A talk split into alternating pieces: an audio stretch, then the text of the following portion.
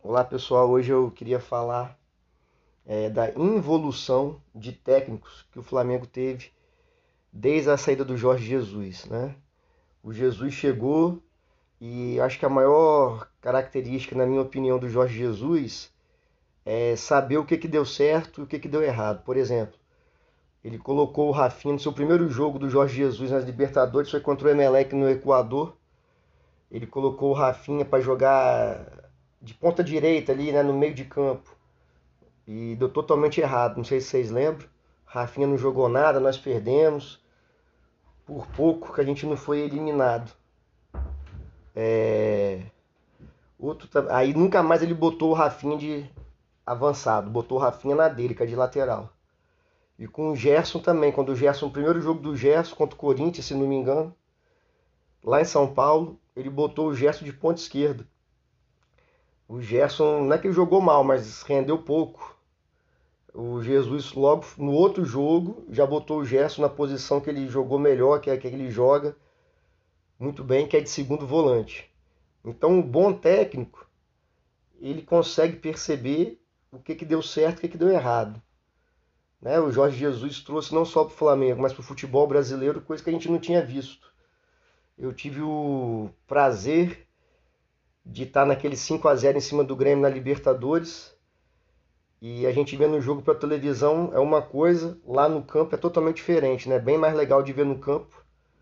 E o que mais me chamou a atenção naquele dia foi a linha defensiva do Flamengo. Rafinha, Rodrigo Caio, Pablo Mari e Felipe Luiz. Cara, foi uma aula assim para quem gosta de futebol, impressionante.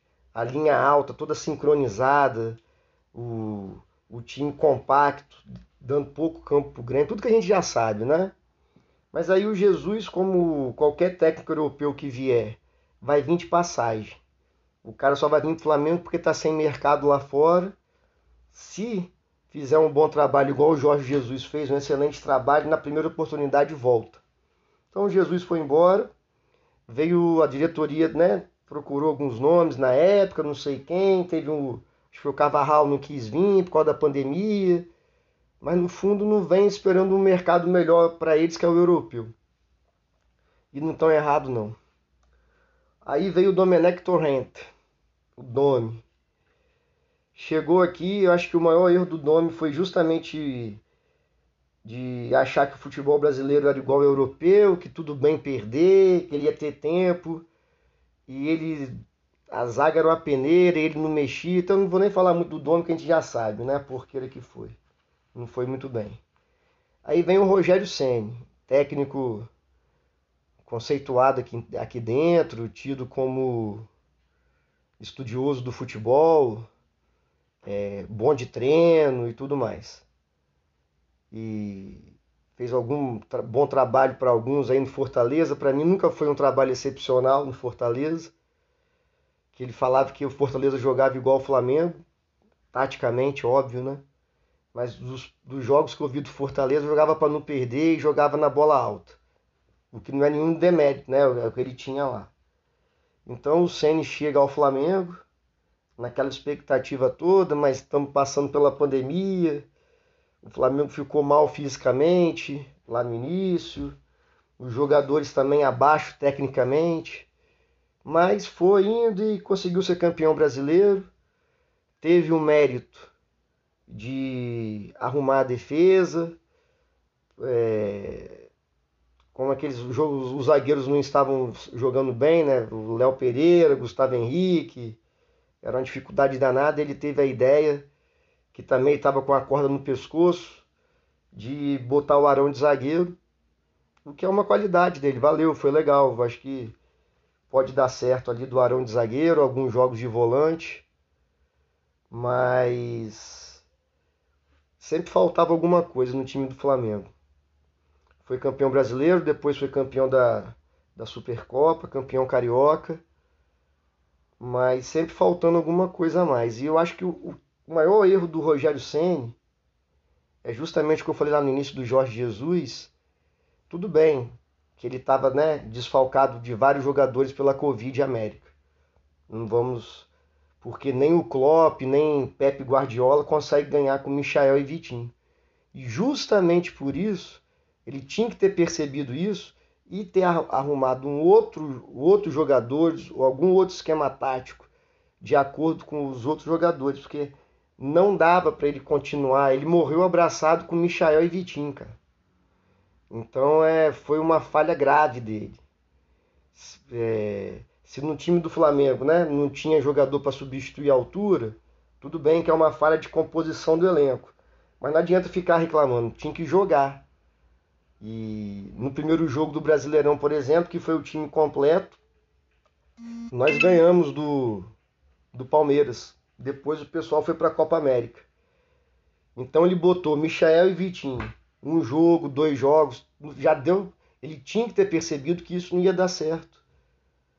E arrumado uma outra forma de jogar com os jogadores que ele tinha à disposição. Ele, aí cada um de nós tem uma ideia, né? Cada torcedor é um técnico, mas ele poderia ter feito a linha da frente lá com Bruno Henrique, Pedro e Muniz.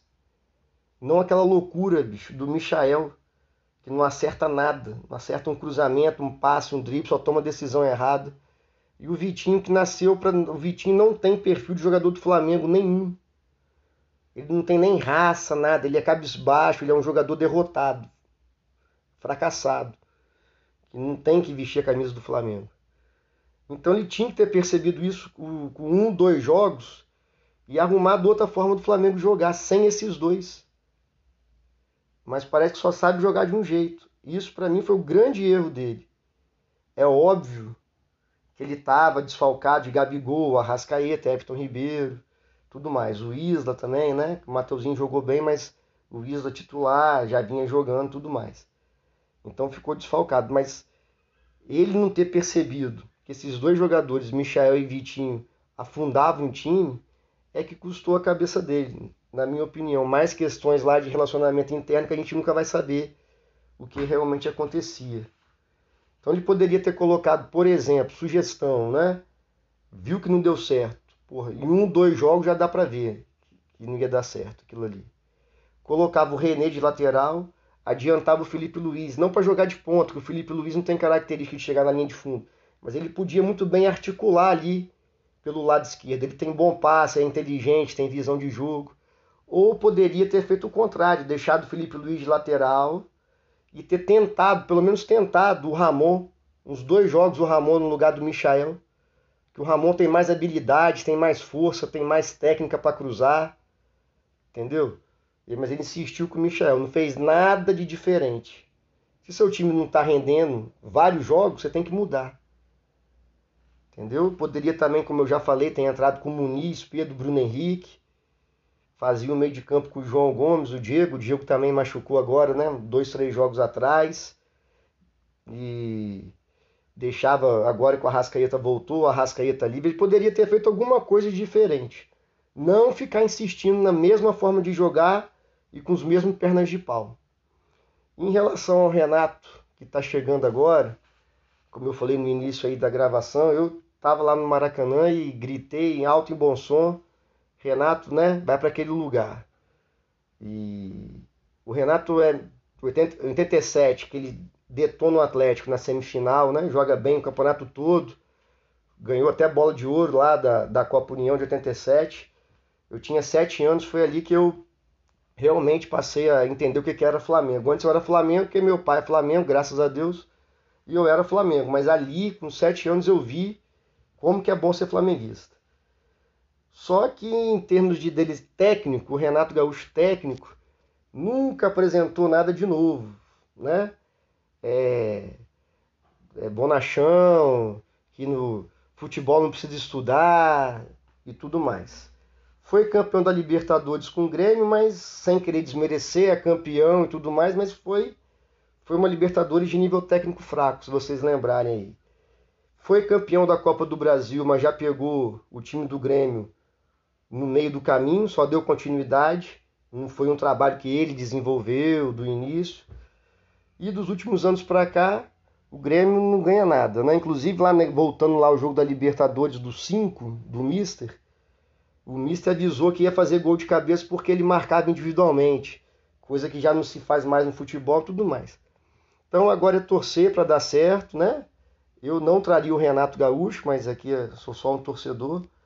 E torcer para ele dar certo. O que pode dar certo é que o nosso time titular é disparado o melhor do Brasil, né? Eu não vou citar aqui, todo mundo sabe qual é o nosso time titular. Do Diego Alves ao Bruno Henrique lá, dificilmente vai ter um elenco, um time que jogue. O problema é que a gente não tem reserva. Né? A gente tem ali 13, que dá 13, 14 jogadores que dá para entrar. Vamos supor que ele deixa o Diego no banco, aí dá para entrar o Diego e dá para entrar o Pedro. Né? Se ele formar João Gomes e Thiago Maia, tem o Diego, tem o Pedro e tem o Mateuzinho Isla que também estão jogando mais ou menos a mesma coisa ali, não, não tem tanta diferença. Agora, todas as outras posições é muito, muito. Os, os reservas são muito piores. Mas como eu estava falando, a minha esperança é o Renato. Ele é bom de vestiário, ele é sabe motivar jogador. É o técnico lá da década de 90, início dos anos 2000, né? O técnico motivador. Vamos ver então que se esse time aí, se o técnico não atrapalhar e ele conseguir motivar os caras para correr por ele, eu acho que a gente ainda vai conseguir ganhar sim, brasileiro, Libertadores, Copa do Brasil, nós temos chance sim. Porque em termos táticos e tal, eu não espero nada de novo do Renato não. Mas é o que a gente tem e como diz o nosso hino, né, acima de tudo, rubro-negro. Então, tem que torcer para quem está lá. Boa sorte pro Renato e torcer para dar certo. Abraço.